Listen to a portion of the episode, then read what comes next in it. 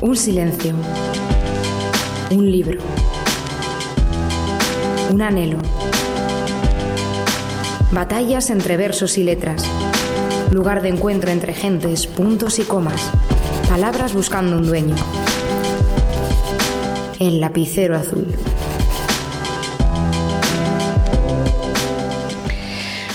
Hola, muy buenas tardes. Aquí estamos un martes más en el lapicero azul. Hoy es 27 de octubre. Las medidas y la, situación se está complicando un poco, pero vamos a ver si durante una hora conseguimos eh, entretenerles y, que dejen de pensar un poco en la, en la situación en la que estamos eh, inmersos. Eh, tengo aquí a mi lado a, un compañero de radio, a un compañero, iba a decir de fogones, pero no hemos cocinado nunca juntos. Todo llegará. bueno, todo llegará. Él es David Villorejo, es mi compañero en las mañanas de los jueves en, en un lugar de la panza y está aquí conmigo para hablar de un tema interesante y además para hacerles una invitación a todos ustedes es una invitación a que participen en el tercer certamen de, En un lugar de la panza, de ese libro recopilatorio de, relatos. Cuéntanos, ¿qué es el tercer, este tercer certamen? Hola, buenas tardes.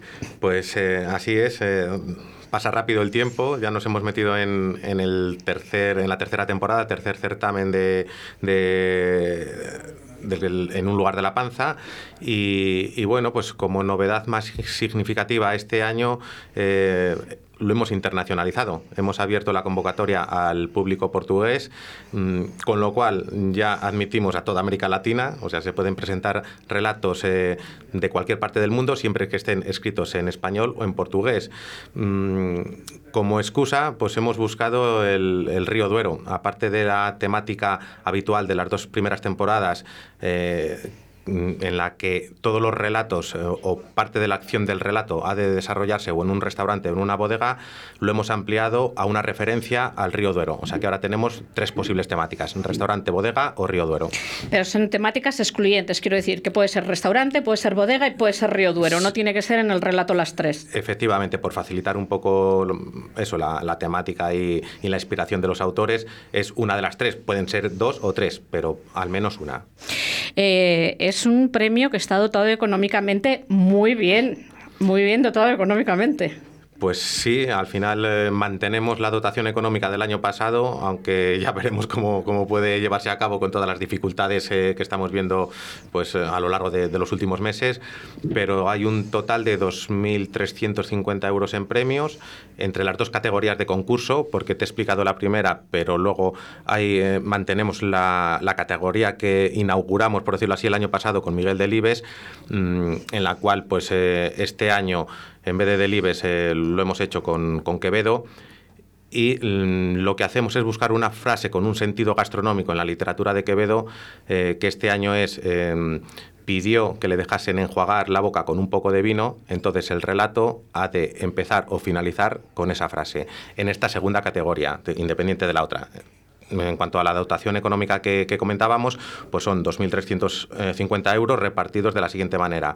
1.000 euros para primer clasificado, 500 eh, para segundo y 250 para tercero en la categoría habitual y 600 euros de premio en la categoría de Quevedo que te comento. eso es, la categoría de Quevedo.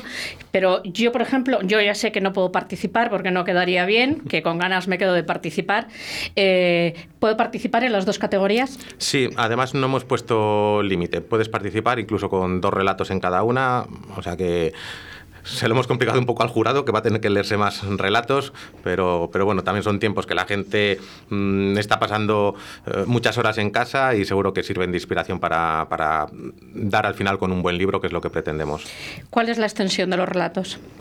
Eh, máximo 1.750 palabras pues más o menos el equivalente a, tres, tres, folios, tres caras de un folio aproximadamente, y, eso como máximo, mínimo no hay. ¿Qué fecha de entrega? ¿Hasta cuándo? Pues eh, más o menos hasta Navidad. Eh, es hasta el 15 de diciembre para la categoría habitual Panza Relatos y hasta el 20 de diciembre, cinco días más para la categoría de, de Quevedo. ¿Dónde tienen que remitir los relatos?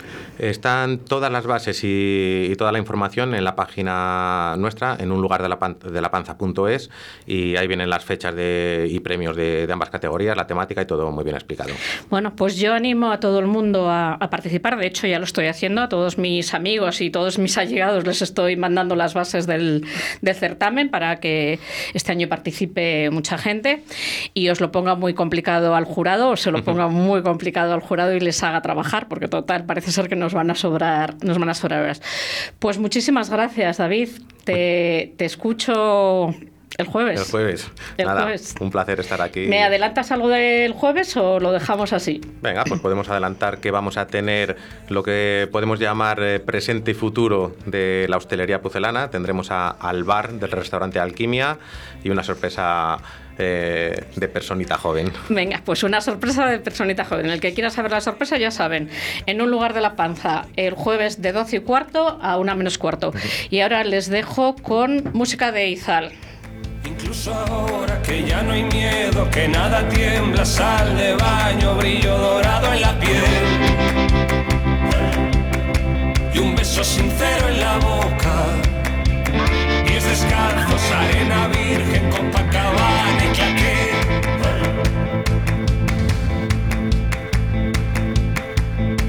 Cine desierto, sol en la cara, latina riente, ron de caña, domingo desde las tres.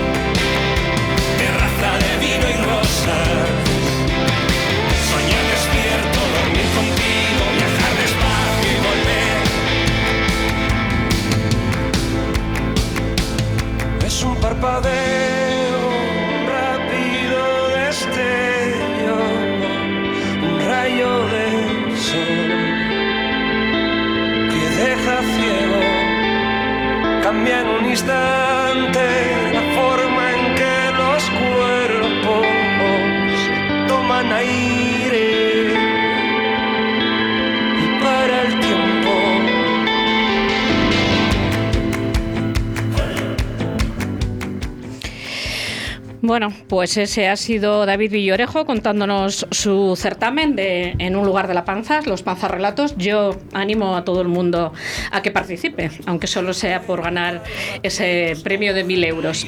Y bueno, pues hoy tengo una tarde animada, estoy muy, muy bien rodeada de gente joven. En este programa eh, dedicado a la literatura siempre hablamos, mejor dicho, yo intento traer siempre a esta mesa el tema de cómo enseñamos la literatura en las aulas, cómo estamos haciendo llegar la lectura y la escritura a la gente joven. Eh, hoy me acompañan dos jóvenes estudiantes que nos van a hablar de varios temas bastante, yo creo, interesantes. Uno de ellos, como es, como he dicho, es cómo enseñamos la asignatura de literatura y su opinión sobre los libros de lectura obligada. Y un segundo tema un poco más conflictivo y yo creo que se cabe más interesante es cómo el COVID está marcando la vuelta a las aulas. Buenas tardes, Adrián. Muy buenas. Buenas tardes, Guillermo. Buenas tardes. Eh, no sé si te llamo Guillermo o Guille. Como tú quieras. Como yo, bueno, como me salga, ¿vale? Muchas gracias por estar aquí conmigo. Gracias a ti. Eh, bueno, los oyentes saben que a mí me hablo siempre de los adolescentes, de los estudiantes y bueno, por fin he conseguido tener aquí a dos, no te creas tú que no es. Bueno, eh, vamos a hablar un poco de cómo se enseña la literatura aquí en, en España. Preparando el programa he leído un artículo que decía que uno de los fallos que cometemos los docentes, los educadores, es que no respetamos el momento evolutivo y la capacidad cognitiva de nuestros alumnos y que les mm, apabullamos, por decirlo de alguna forma, con lecturas que no corresponden a su edad y que además les obligamos a leerla. ¿Qué opináis?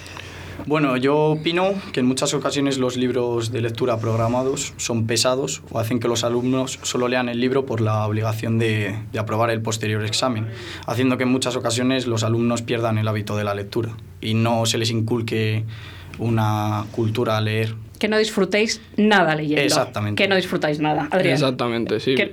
Porque los libros que nos envía, vamos, que tenemos que leer, yo creo que para la edad que es no es recomendable. Eh, hay un escritor vallisoletano que eh, ha venido varias veces a estos micros, que se llama Atilano Sevillano. Él, además de ser escritor y profesor de secundaria, es autor de uno de los libros de texto que se utilizan en los institutos. Él, cuando hablamos de este tema, siempre dice que el Quijote ha hecho mucho daño a la generación de los 60. La generación de los 60 es la mía, no la vuestra, pero aún así creo eh, que también ha hecho daño a vuestra generación. ¿Habéis leído El Quijote, alguno de los dos?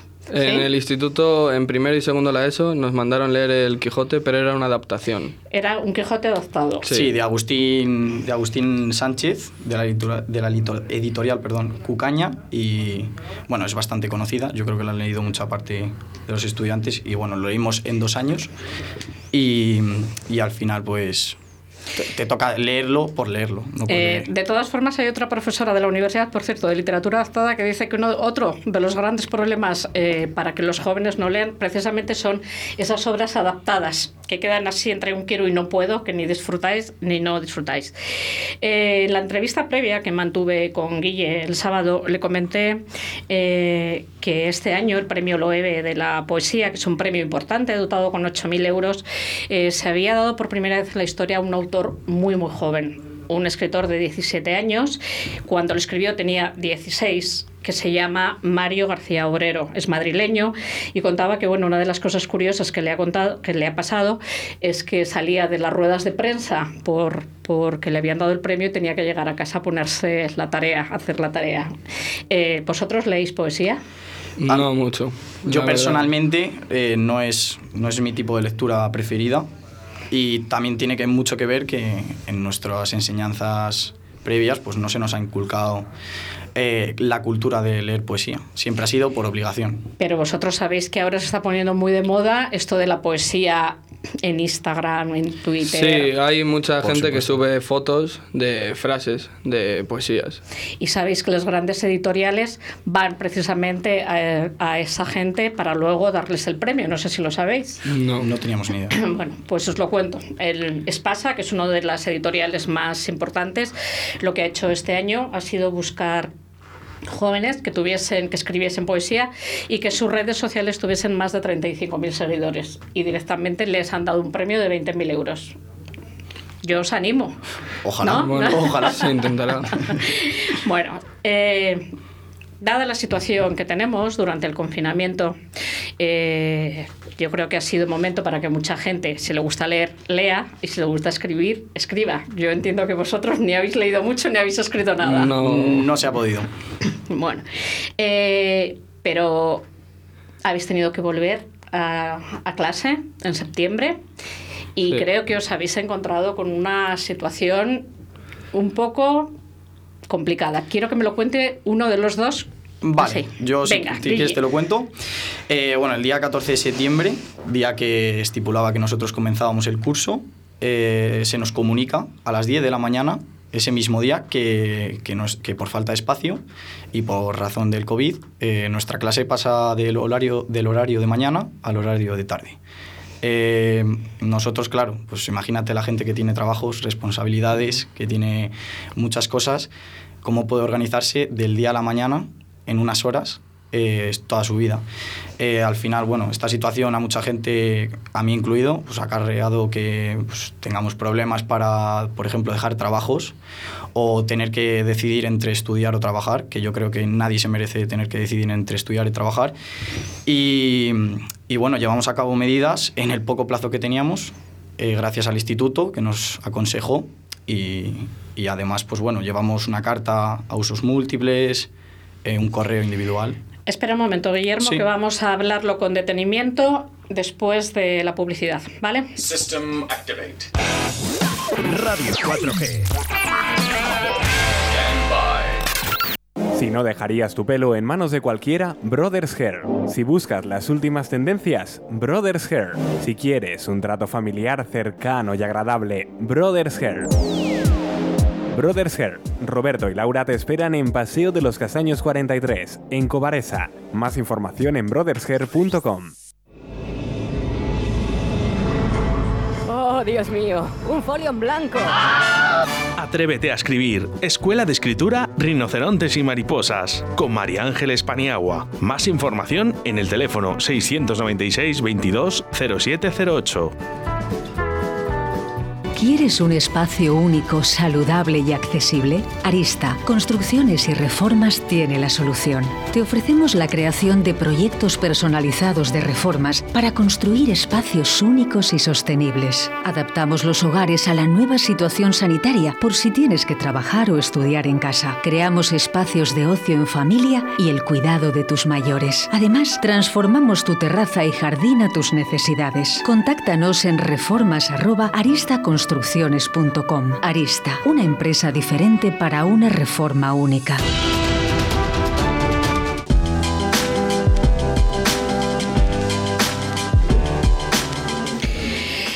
Bueno, entonces me estabais contando que el día 14 de septiembre, 14, llegáis al instituto, empieza el curso, llegáis a las 10 de la mañana y os comunican que se ha suprimido el turno de mañana y que tenéis que ir al día siguiente, 15 de septiembre, todos al turno de tarde, todos de eh, cuál es vuestra especialidad. La familia de comercio. Todos los grados de comercio que tiene el Condesa, que es grado medio y grado superior, los dos cursos de cada grado tienen que pasan a la tarde. Eh, vamos a ver, ¿cuándo hacéis la matrícula? Eh, la matrícula la realizamos más o menos el día 28 o 29 de junio. El día 28 21 de junio no se os dice que... No nos, no nos dicen nada. No Vamos, se se comunica echa la matrícula normal como para el año siguiente empezar de mañana. No se os avisa de que igual, de que existe la posibilidad de que haya algún cambio. No, ninguna. No, ni firmáis ni os dan ninguna circular informativa que debido al COVID-19 haya cambios, no os hacen No, nada de esto. se- yo fui a echar la matrícula y la- como normalmente se echaba y no pasó nada. no de hecho, en la nada. propia matrícula venía el horario en el que pues, marcaba el centro. O sea, que era el de tenéis que, ¿marcáis vosotros el horario o viene marcado? Viene marcado el horario. Porque marcado. el instituto solo es eh, los grados que tiene solo es por la mañana, entonces no te da la posibilidad de elegir mañana o tarde y lo único que había era mañana. Eh, quiero que me expliquéis bien qué es exactamente el grado superior, qué es exactamente lo que estáis estudiando, porque me parece que es importante para que los oyentes entiendan vuestra situación. Bueno, el grado superior es una formación pública privada concertada, eh, no obligatoria y que puede desarrollarse de forma presencial o, o virtual. Ofrece práctica y permite, ofrece una, una formación práctica y permite que te incorpores al mercado laboral o, que accedas a la universidad ampliando tu formación. En nuestra clase hay que dejar claro que la, edad mínima para, entrar en grado superior es de 18 o 19 años. En estos ciclos pues cabe la posibilidad de que te encuentres personas que tienen responsabilidades familiares, laborales o personales con personas a su cargo. Y claro, con todas estas medidas, mucha gente no podía asistir, una gran mayoría. Eh, yo le he pedido a Guillermo que dijese bien claro precisamente qué es el grado superior precisamente para eso, para dejar claro que los alumnos eh, tienen de 18 años para adelante, muchos de ellos, mm, si no es así, me corregís cualquiera de los dos, muchos de ellos ya tienen una vida laboral y lo que han hecho ha sido ampliar, volverse a enganchar otra vez a la vida académica para completar sus estudios, para ampliar estudios y muchas veces con posibilidades de ir a la universidad y de hacer Exacto. una carrera.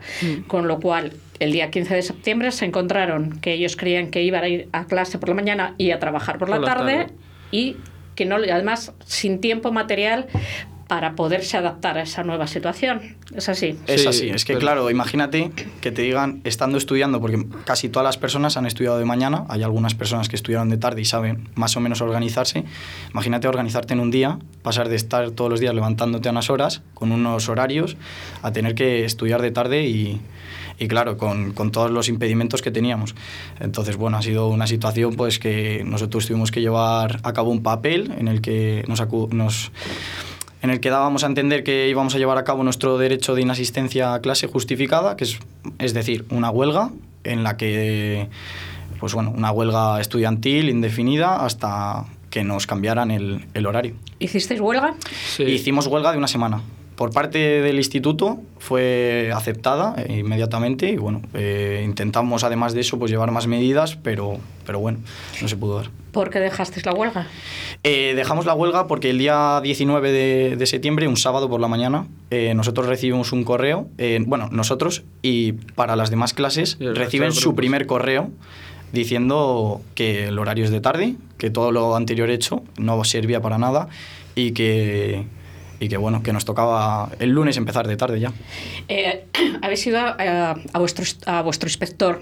Habéis hablado también con Inspección de Educación. ¿Qué os han dicho en Inspección? Eh, pues bueno, desde el día que entregamos la, última carta, eh, yo en especial eh, individualmente busco una medida y es llamar al inspector del centro. Es el inspector, bueno, al final tiene más institutos a su cargo, pero, tie- pero en este caso era el del Condesa, que nos comunica qué debemos hacer, qué, qué medidas tomar y cómo llevarlas a cabo y que expresamente a mí en persona me dice la siguiente frase, que es yo os entiendo y me pongo en vuestro lugar. Una frase que para mí es un tanto cómica porque no hubieran hecho todo lo que han hecho si nos entendieran y se pusieran en nuestro lugar.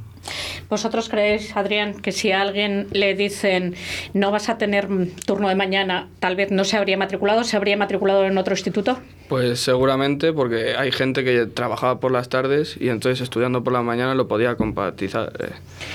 Porque, a ver, ese es otro problema ahora. Si vosotros ahora queréis de- trasladaros de instituto, ¿con qué problema os encontráis? Pues ahora mismo ya nada, ya no podríamos trasladarnos de instituto, pero en su día, en la primera semana, a- al comienzo de la segunda, cuando ya nos aceptaron la huelga, la opción que nos dieron fue echar el- la matrícula en un instituto de Medina que se hace en nuestro mismo grado, pero a distancia. Y nos dijeron que había pocas plazas, que Sí, daban la rápido. posibilidad de que hacerlo rápidamente porque puede ser que no tengáis plazas. Eh, yo me he puesto en contacto con, con la dirección de vuestro centro porque me parecía que lo normal es mm, darles eh, la oportunidad de que ellos diesen la réplica o la contrarréplica o que opinasen sobre este tema. Muy amablemente, Carmen, la directora, me ha atendido, eh, me ha contado un poco la situación y me ha dicho que aparte, aparte de este instituto en Medina, que efectivamente era eh, con clases virtuales, también se os ha dado la opción del Instituto Zorrilla. Eh, a nosotros, y yo hablo ya ahora mismo por mí y supongo que por las personas que nos estén escuchando de nuestra clase, a nosotros en ningún momento se nos dijo nada del Instituto Zorrilla. En el Instituto Zorrilla eh, las noticias que nosotros tuvimos es que, además de que no está nuestro grado en ese instituto, es que ellos... no existe vuestro grado en el Instituto. Zorrilla. Para que te hagas una idea, nuestro grado solo existe en, en tres lugares, que son el Condesa, en el Gregorio Fernández, los, el Condesa y Gregorio son de tarde, o en el Alcazarén, que es de, de mañana y privado. Entonces, O sea que tendréis que recurrir a una enseñanza tendríamos privada. que recurrir a una, a una re- enseñanza privada que no todo el mundo puede costearse, claramente. Bueno, eh, yo tengo aquí un artículo de Infolibre que amablemente me ha facilitado Guillermo, que dice, eh, el Sindicato de Inspectores de Educación eh, dice algo así como, todo se ha eh, organizado no tarde, ni tardísimo, sino extremadamente tarde. Esta es un poco la situación que yo lo intentaba explicar esta mañana a Carmen, a vuestra directora, porque ella me decía que se había encontrado con esta situación en agosto y que ella tenía, se había llevado al Consejo de Educación y el Consejo de Educación había aceptado que, vuestros, mm, que vuestro grado se hiciese por la tarde, de alguna manera porque a alguien le tenía que tocar, o sea, porque alguien en el instituto tenía que pasar a eso. Yo creo, me vais a perdonar que tome parte, que realmente el problema radica aquí, eh, pero no solo en educación, sino en muchas cosas de las que se están haciendo como consecuencia del COVID. Y es que desde eh, mayo, junio, se sabía que los alumnos tenían que volver a clase en septiembre y se ha apurado a último momento a solucionarlo y a dar una mala solución. No sé si estáis de acuerdo con que este es el panorama real. Yo creo que sí, porque se podía haber avisado mucho antes, porque ya se sabían las medidas que había que tomar, de si metro y medio entre alumno y tal, y que las clases iban a ser mucho más pequeñas, entonces se podría haber avisado mucho antes a los alumnos de que podía haber posibilidades de enseñanzas por la tarde. Eh, vosotros estáis pidiendo soluciones. ¿Qué soluciones dais vosotros? Bueno, nosotros em- eh, hay que dejar claro que pedimos, la primera solución que pedimos es la reubicación en nuestro propio centro. claramente. Queríamos dar clases en donde teníamos que dar clases. Eh, las personas que ya tenían pactado su transporte, que, bueno, los que vivimos cerca o los que no, solo querían ir a Condesa. Fue denegada por parte del instituto, no se llevó a ningún sitio más porque era totalmente inviable. Luego pedimos eh, la reubicación en otro centro. Yo te nombro dos, como son el Rosa Chacel y el Felipe II. El Rosa Chacel es un centro que está bastante cerca de donde está el Condesa y donde ahora mismo está cerrado sí que es verdad que era muy, muy, difícil, muy difícil, pero lo intentamos. Y luego el Felipe II, un centro en donde se dan enseñanzas como la ESO para personas adultas y el bachillerato nocturno, en el que igual podría caber la posibilidad de que hubiera más aulas para, para las cuatro clases que han pasado el horario de tarde. ¿Y esas dos posibilidades son inviables? Esas dos posibilidades eran bastante complicadas porque desde la Junta, y como nos han comunicado, era muy complicado que, que ahora mismo dieran las, las, clases. Yo te pongo el ejemplo de, vamos, las aulas. Eh, te pongo el ejemplo del María Moliner de Laguna, en el que les dieron cinco aulas. En, no ahora mismo no recuerdo el sitio, pero se les ofrecieron cinco aulas. ¿Qué pasa? Que eran 180 alumnos en donde no cabían en cinco aulas. Pero si nos las hubieran dado nosotros, pues... ¿Cuántos alumnos sois vosotros? En clase somos unos 17 normalmente, pero hay gente que por motivos no ha podido cambiar el trabajo y falta X horas a la semana. Entonces, normalmente estamos entre 13 y 17. ¿Y esta gente que no ha podido cambiar el trabajo, qué es lo que está haciendo para tener la materia? Eh, pues está hablando con los demás. Yo, por ejemplo, también trabajo y hay días que me tengo que perder eh, varias horas y pues pedir el trabajo, hacerlo a mayores tú, sin, claro, sin estudiártelo, o sea, sin estar en clase. Y, y, es muy difícil porque aunque digas, bueno, me justifican las horas, sigues sin estar atendiendo y muchas veces te llegas a perder.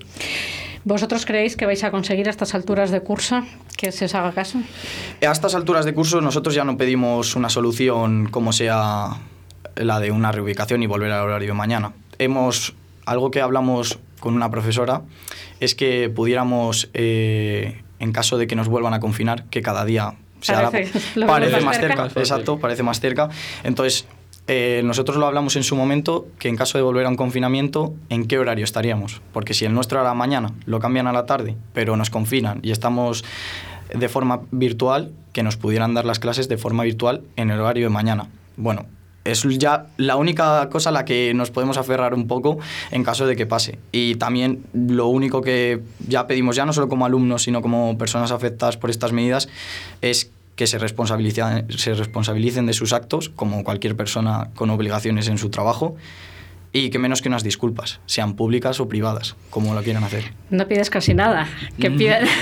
ya de lo que hemos podido pedir, no pedimos, no pedimos mucho. Eh, bueno, ya sabes que en este país tenemos la costumbre eh, tenemos de no responsabilizarnos de casi nada ni asumir consecuencias. Exacto. Eh, yo sí que voy a hacer de aquí vuelvo a hacer el, el llamamiento.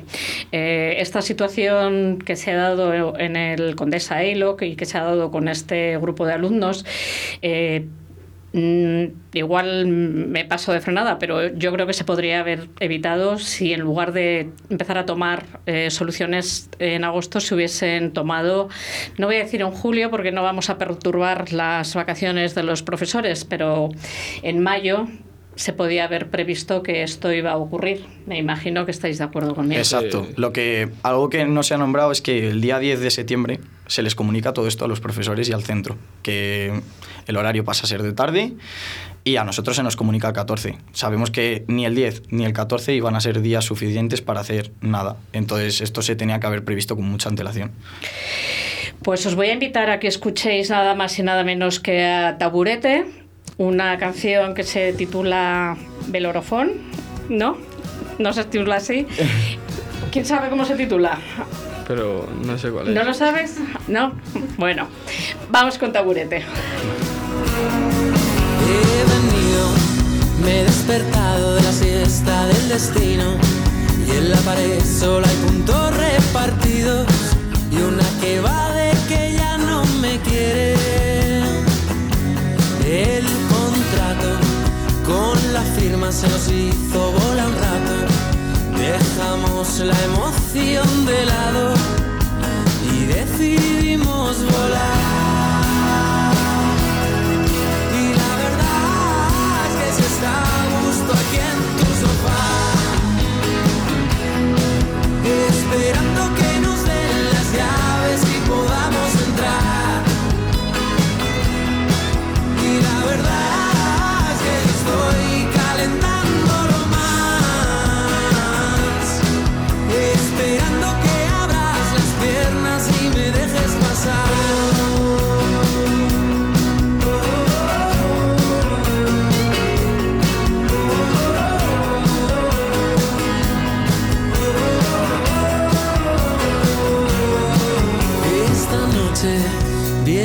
sol de roche, eclipse en mi coche. Las amapolas se están despertando y quieren salir a jugar. Sigue el corte, tú no pasas si tú no has perdido el norte. Si te queda una razón para darme. Bueno, pues ahora, si me lo permitís, voy a saludar a una escritora que tengo al otro lado del teléfono. Buenas tardes, Elena. Hola, buenas tardes. ¿Qué tal estás? Muy bien, estupendamente. Eh, lo primero, darte la enhorabuena por ese premio Ateneo Ciudad de Valladolid. Sí, muchísimas gracias. La verdad es que fue una, una alegría, bueno, y está siendo una alegría pues muy grande. ¿Sigues, ¿Sigues contenta? Porque yo te vi el día de la entrega de premios. Sí, sí, sí, sí, nos vimos, me encantó saludarte y conocerte y, y bueno, pues hombre, ya las, emociones, las emociones mucho más reposadas, pero bueno, pues muy contenta porque bueno, pues es una, una, un premio así tan, tan importante y tan bonito en estos tiempos tan convulsos, pues la verdad es que alegra mucho el alma. Voy a contar a los oyentes que ganaste el premio Ateneo Ciudad de Valladolid, nada más y nada menos que la 67 edición. Es uno de los premios más longevos de la historia de la literatura de España, eh, con una novela que se titula Regreso, que después nos vas a hablar de ella. Eh, yo solo voy a adelantar que narra el viaje de dos personas desde una óptica intimista y que será publicada no sé cuándo, ya me dirás ahora cuándo, por la editorial Algaida. Eh, ¿cuándo, ¿Cuándo sale eh, la publicación del libro? Pues no lo sé a ciencia cierta. Yo creo que, bueno, vamos, esperemos que pueda estar para la primavera, porque, bueno, pues ahora iniciamos un poco el proceso de de, de, entregar la novela y bueno todo el proceso editorial así que y bueno ahora tampoco ellos tienen sus compromisos uh -huh. pues, eh, sus programas de edición y esperemos que esté para la primavera que bueno yo a ver si las cosas están un poquito más calmadas y bueno pues se pueden hacer porque ahora mismo pues es complicado pues todo lo tú del proceso de edición conoces mucho porque trabajas como correctora no sé si decir correctora editorial porque no trabajas para ninguna editorial trabajas para ti eh, eres periodista sí. pero tu labor ahora mismo es de correctora de textos y además haces informes como lectora Sí, sí. Yo estudié periodismo, estuve trabajando unos años de, de periodista, pero bueno, luego pues bueno, pues la, mi trayectoria laboral se fue dando por otros caminos y eh, estuve muchos años trabajando en el Ateneo de Madrid y ahí fue cuando entré en contacto con, con, estaba en el departamento de publicaciones y bueno, ahí entré en contacto un poco con el mundo de la corrección de textos y me gustaba mucho porque era un pues seguir pegada a las palabras y a la escritura y a este mundo de de la, de la literatura, pero bueno, desde otra óptica y sobre todo, bueno, me permitía independizarme laboralmente y bueno, pues gestionarme yo mi trabajo y, y bueno, pues ahora sí me dedico hace ya unos años a ser correctora de textos y bueno, también hago informes de lectura. Eh, no sé si los oyentes lo saben, yo ya lo he contado eh, en otro programa, que el premio Ateneo tiene una forma muy divertida de hacerse pública, a mí me parece divertida, y es que el mismo día que, que en el salón de actos del ayuntamiento se, se nombra quién es el ganador, en ese mismo momento se llama por teléfono al, al, ganador y se le comunica la noticia. Yo ya son tres años los que veo este, este esto y es muy divertido porque yo creo que tú ni te acordabas ya de que habías mandado yo, el manuscrito. No, o sea, sí, no, me acuerdo, sí. Lo que pasa que el día de antes, pues, o sea, eh, yo no me acordaba, o sea, no sabía realmente cuándo era el fallo de, del jurado. Entonces, bueno, pues eh, una semana antes entré a, mirar las bases, porque no, no recordaba si era en septiembre o era en octubre, y entonces al mirar las bases vi que había publicada una lista de, de cinco finalistas, entre los que estaba mi novela, pero yo no lo sabía, eso estaba publicado desde el mes de agosto pero yo no lo sabía y bueno, me dio una alegría ya verme finalista tremenda. Entonces, pues bueno, del día de antes me llamó una persona de, de la organización diciéndome que los cinco finalistas teníamos que estar pendientes del teléfono al día siguiente porque era el alcalde en persona quien nos iba a comunicar, eh, quien, quien iba a comunicar el ganador. Vale, entonces, bueno, yo me quedé con que era el alcalde en persona quien iba a, a comunicar el, el, fallo, pero yo no sabía que era en directo, no tenía, vamos, o no me enteré o, o no, con los nervios no. Entonces, bueno, claro, yo no me sí. esperaba, me quedé, bueno, entre la sorpresa de ganar y luego encima queda en directo y que si había periodistas y demás, bueno, yo no sé ni lo que dije, la verdad, digo, uy, madre mía, espero haber quedado un poco bien porque fue una, una pero bueno, es verdad que tienes razón. No, bueno, que fue una quedaste cosa muy... bien y además todo el mundo entiende entiende la sorpresa de ese de ese momento, o sea, que no, sí, no. sí, pero bueno, es verdad que está muy bien porque es una cosa muy muy fresca, muy no sé, idea muestra que está muy bien, está muy chulo. De todas formas, mm, yo no he visto ganador de este premio que haya disfrutado como tú en la entrega de premios Ay. la mitad del aforo era tu familia sí. y tus amigos, sí. que les faltaba aclamarte con pancartas, que, lo cual es muy agradable de ver. Pero bueno, yo te vi feliz, feliz. Sí, sí, eh, sí, porque, porque a ver, es, es mi primera novela, entonces ganar con mi primera novela un premio de estas características, pues es que para mí era la pura felicidad y encima pues poder compartirlo con las personas que me pudieron acompañar, pues claro, es que para mí fue un día de gloria directamente, pero bueno, no de gloria, entiéndeme, de, de sino de, de, como de, de, tanta alegría y tanta felicidad compartida que bueno, bueno, para mí eso ya se queda para siempre, vamos. Cuéntanos de qué va Regreso. Pues regreso es eh, habla de, de, de, un doble, en realidad, bueno, es un, hay dos regresos. Eh, eh, hay una persona que regresa a la vida de la protagonista, que es una mujer septuagenaria que vive en un pueblo de, de la Comunidad de Madrid que se llama Robledo de Chabela. Y entonces, bueno, ese regreso provoca unos cambios pues en, en la vida de esta mujer eh, que junto con su hermana, por una serie de cosas que pasan, pues inician un, un viaje eh, de una noche a, hasta otro punto y, y, con una misión concreta que tienen que hacer en ese viaje, que no lo quiero desvelar demasiado, y, y bueno, pues en, ese viaje pues eh, pasan cosas, ¿no? O sea, tanto una como la otra se van conociendo a sí mismas, descubren aspectos que no conocían, recuerdan su infancia, su vida, cómo ha sido, qué es lo que los ha llevado hasta allí, se reconcilian, bueno, pues descubren algún secreto familiar. Y bueno, pues es un viaje un poco, pues eso, de descubrimiento personal y, y mutuo, un poco yo creo que sana pues algunas heridas, coloca algunas cosas en su sitio y bueno, pasan también cosas muy divertidas porque es un viaje de, un poco He loco. leído que de, es divertida y hasta surrealista. Sí, sí, es, yo creo que tiene cosas divertidas y cosas un poco surrealistas porque bueno, son dos señoras mayores conduciendo bueno pues un vehículo un poco particular en, en, en, por la noche con sus limitaciones ya un poco físicas y demás. Pero bueno eh, me ha gustado combinar esa parte más íntima que tú mencionabas con una parte también divertida y un poco alocada pero bueno y entonces cuando cumplen con su misión pues inician el regreso a, a, a o sea que... pueblo. Pero bueno ese ese regreso digamos ya como de otra de otra manera, ¿no? Como o sea que realmente a... realmente la novela solo dura una noche.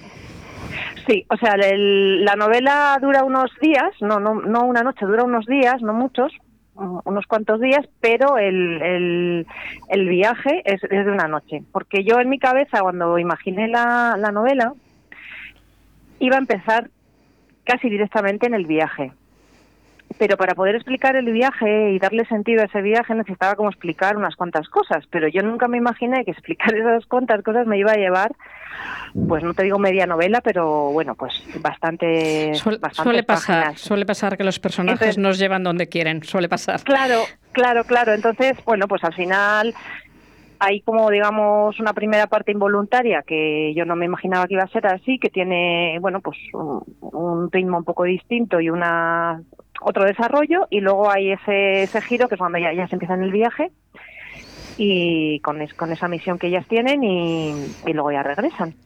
Eh, y regresan, pues eso, un poquito transformadas, creo yo, así personalmente. Eh, Elena, eh, comentaste en la, en la, cuando recibiste el premio que no es esta novela no es una reivindicación feminista, sino que es un homenaje sincero a la generación de las personas de más de 70 años, madres y abuelas. De hecho, pues, lo dedicaste sí. a tu suegra, que estaba allí sí, presente. Sí, sí, sí, sí. La novela novela, sí, efectivamente, no, no se trata de, de, ninguna reivindicación de ningún tipo, pero sí que me apetecía, tampoco era el origen de la novela, hacer ese homenaje, pero bueno, una vez que ya me metí, empecé a desarrollar los personajes, sí me gustaba reivindicar a, a estas mujeres, ¿no? Pues como mi madre, mi suegra, por las abuelas, que, que son mm, pues mujeres que en algunos casos han tenido unas vidas no digo siempre muy complicadas, pero bueno, pues con otras características diferentes a las de mi generación, por ejemplo. Pero bueno, mujeres pues muy amorosas, mmm, que a veces han hecho cosas que no querían, pero las han hecho por la familia, pero bueno, mujeres que siempre han tirado para adelante y que en un momento de su vida pues embarcan en una pequeña aventura que, que, bueno que nunca hubieran imaginado y bueno perfectamente victoriosas no bueno me, gustaba como reivindicar esa parte y bueno pues ahí no hay un retrato fiel de, ni de mi madre ni de mi suegra ni de mi abuela pero bueno sí he cogido cosas de, de ellas que me apetecía darles ese protagonismo eh, hemos dicho que Regreso es tu primera novela, no es tu primer libro. Eh, antes has publicado La Primavera de los Cerezos, que son 33 relatos, que es la recopilación de tu blog, que lleva este mismo nombre uh -huh. y que yo animo a todo el mundo a que lea, porque yo me he acercado a tu blog, realmente es una gozada leerlo. Muchas gracias. Y bueno, se me tengo aquí a dos jóvenes estudiantes que han venido un poco a contarnos eh, su experiencia, su vuelta a, a, las aulas con esta situación tan particular que estamos que estamos viviendo a, a cuenta del uh -huh. COVID. Y mmm, a mí se me ocurren dos, dos preguntas. Una de ellas que he visto que haces correcciones de libros de texto hasta de literatura. ¿Corriges muchas faltas de ortografía en los libros de texto de literatura? Pues, mmm, a ver, no tantas, igual como en otro tipo de texto, pero sí, sobre todo eh, yo corrijo libros de, colaboro, bueno, trabajo con una editorial desde hace bastantes años que, que se llama Editex, que, que, pues eso, edita libros de texto de todo tipo, tanto de pues de bachillerato, de formaciones profesionales. Entonces, no son libros que tengan unas grandes faltas de ortografía, pero bueno, hay que hacer mucho trabajo de corrección porque un, una persona que sepa sobre una materia no tiene por qué saber el uso de las cursivas, de las negritas, uh -huh. de las... O sea, ese tipo de de elementos que forman parte de la corrección, no tanto faltas de ortografía o erratas, bueno, o erratas que se nos pueden escapar a todos al escribir, sino más bien también, pues eso, los elementos tipográficos que, que muchas veces no sabes su uso, y luego, por ejemplo, el uso de la coma es muy, muy complejo, y, sí. y, y, y, bueno, pues esas cosas pues hay que, hay que corregirlas. Hay que corregirlas. Eh, y la segunda cuestión, no sé si te voy a poner en un compromiso, ellos, ya te digo, son jóvenes, les gusta poco leer, pero arriesgate y Mm, aconsejales un libro. Tienen entre bueno, 19 y 20 años. Mira a ver cómo lo haces. 19 y 20 años. Uy, pues. Mmm, no lo sé. Yo es que, bueno, eh, si les gusta la novela negra. Eh, creo no, que no, me están no, no, creo que no. No, bueno, es que por ejemplo yo leo mucho y de todo, pero bueno, me gusta muchísimo la, la novela negra y, y, bueno, pues ahí tendría muchas recomendaciones que hacer, pero um, bueno, igual les animaría a leer algún libro de, de una saga que tiene Daniel Penac, que es un escritor francés, que es una saga así un poco diferente, con unos personajes un poco diferentes, un poco locos, eh, que igual les puede enganchar un poco por lo por, por, por, porque son muy originales y son un poco distintos. Sí, sí creo que no. No, hombre, no, todavía no, no se ha dado la oportunidad. ¿Tú qué dices, Adrián? ¿Te animas? Pues se podría empezar a leer, pero no sé, habría que leerlo. Le, les veo como Ahora mismo el tiempo no, no nos da. No nos da. Ya. Bueno, o, o, bueno, os podéis leer también pues pues libros de relatos, os podéis leer a, a, a yo qué sé, desde Carver hasta yo qué sé, eh, a Juan José Millás, que son bueno, genio también, español. Lo importante, lo importante es que empiecen a leer, lo que quieran, pero que sí. empiecen a leer. ¿Te parece correcto? Sí, hombre, pues sí, para mí es que como para mí uno de los grandes placeres de la vida es leer, pues claro, no y, y disfruto tanto que, que se lo puedo aconsejar a todo el mundo, claro que sí. Pues muchísimas gracias, Elena, por haber atendido estos micrófonos. Espero Pues cuando nada. salga tu libro que vengas a presentarle a Valladolid, Hombre, a ver si es posible, a ver si es posible. Por supuesto. Sí, hombre, a ver si- y nos si tomaremos la- una cañita. Si la situación lo permite, desde luego que vamos, yo estoy, vamos, va a ser uno de los primeros sitios a los que vaya, sino el primero. Este, estaré encantada de, de ir allí, estar con vosotros, saludarte y, y- y celebrar, claro que sí. Pues muchísimas gracias, Elena. Gracias a ti, un beso muy grande. Vamos con publicidad. Radio 4G. Si no dejarías tu pelo en manos de cualquiera, Brothers Hair. Si buscas las últimas tendencias, Brothers Hair. Si quieres un trato familiar cercano y agradable, Brothers Hair. Brothers Hair. Roberto y Laura te esperan en Paseo de los Castaños 43, en Cobaresa. Más información en brothershair.com. Oh, Dios mío, un folio en blanco. Atrévete a escribir. Escuela de Escritura Rinocerontes y Mariposas. Con María Ángeles Paniagua. Más información en el teléfono 696 22 0708. ¿Quieres un espacio único, saludable y accesible? Arista, Construcciones y Reformas tiene la solución. Te ofrecemos la creación de proyectos personalizados de reformas para construir espacios únicos y sostenibles. Adaptamos los hogares a la nueva situación sanitaria por si tienes que trabajar o estudiar en casa. Creamos espacios de ocio en familia y el cuidado de tus mayores. Además, transformamos tu terraza y jardín a tus necesidades. Contáctanos en reformas@aristaconstrucciones.com. Arista, una empresa diferente para una reforma única.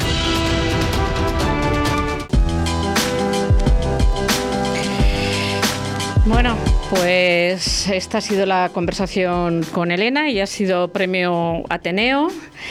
Os ha hecho una recomendación que no os ha convencido en absoluto. Bueno, no del todo, pero. Lo intentaréis. ser. Puede ser, sí. Siempre nos dicen que leamos, que es muy importante y bueno. ¿Y tú no lo ves? Yo sí, intentar leer nunca es que haya sido de mis placeres, como ha dicho ella, pero, pero hombre, yo creo que al final si quieres y tienes tiempo, pues oye.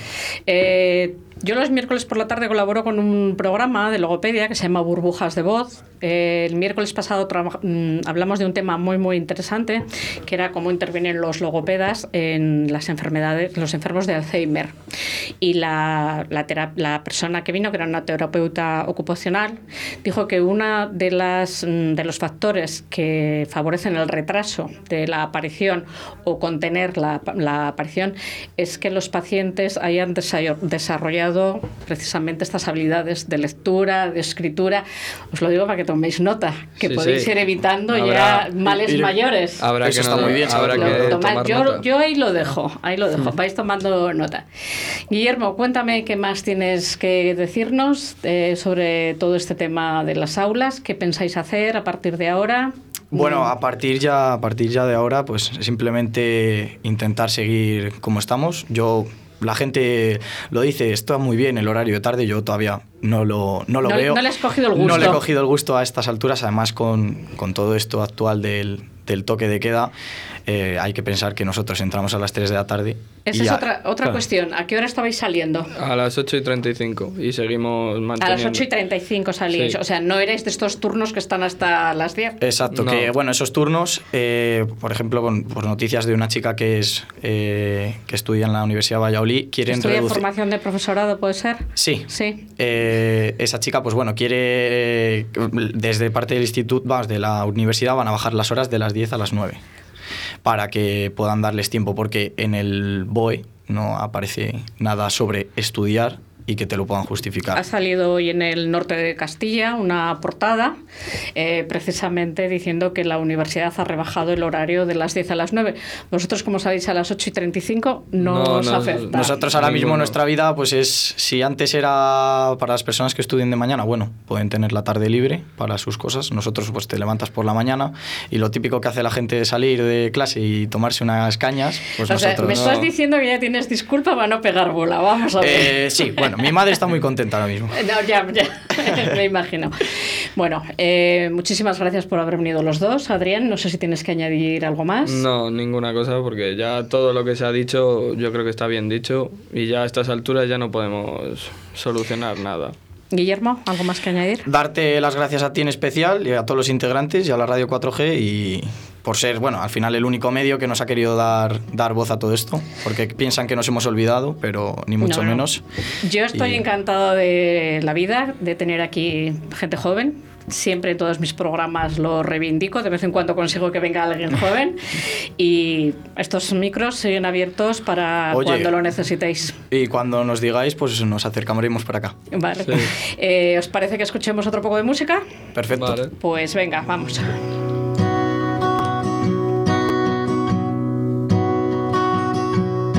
A mí me gustaría que vivamos para siempre que seamos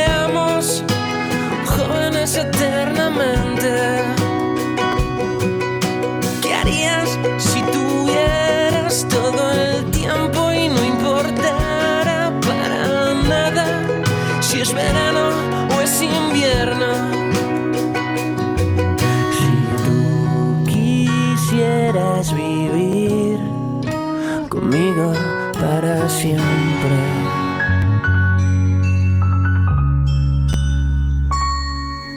Entonces tú serías diferente del resto de la gente.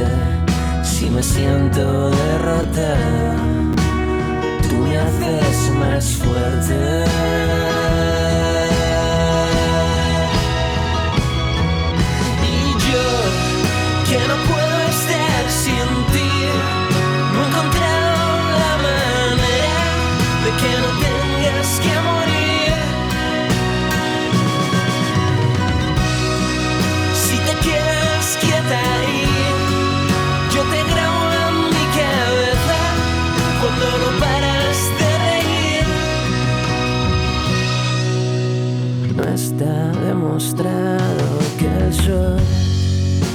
Se quede fijo ahí y que la luna y las estrellas van. Y en esta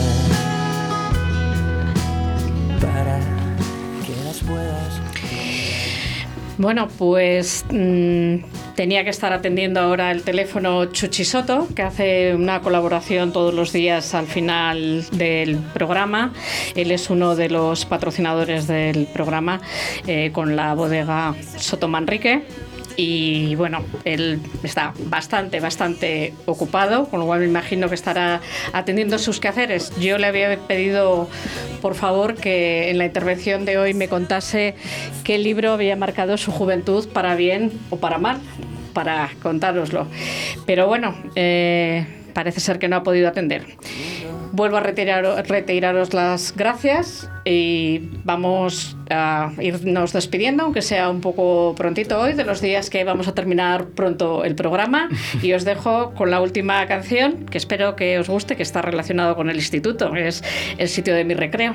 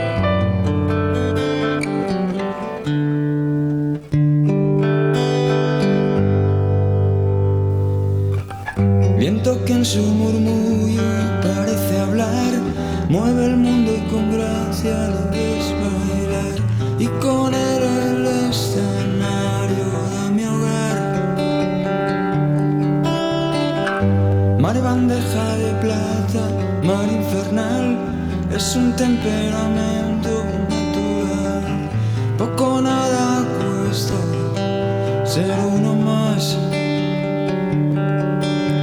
De sol, espiga y deseo son sus manos en mi pelo, de nieve, huracán y abismos, el sitio de mi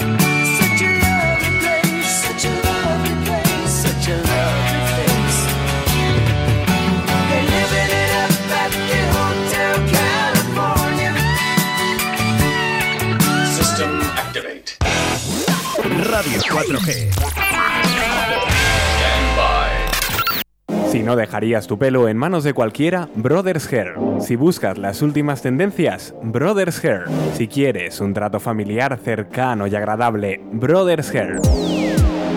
Brothers Hair. Roberto y Laura te esperan en Paseo de los Castaños 43, en Cobaresa. Más información en brothershair.com. Dios mío, un folio en blanco. Atrévete a escribir. Escuela de Escritura Rinocerontes y Mariposas. Con María Ángeles Paniagua. Más información en el teléfono 696 22 0708.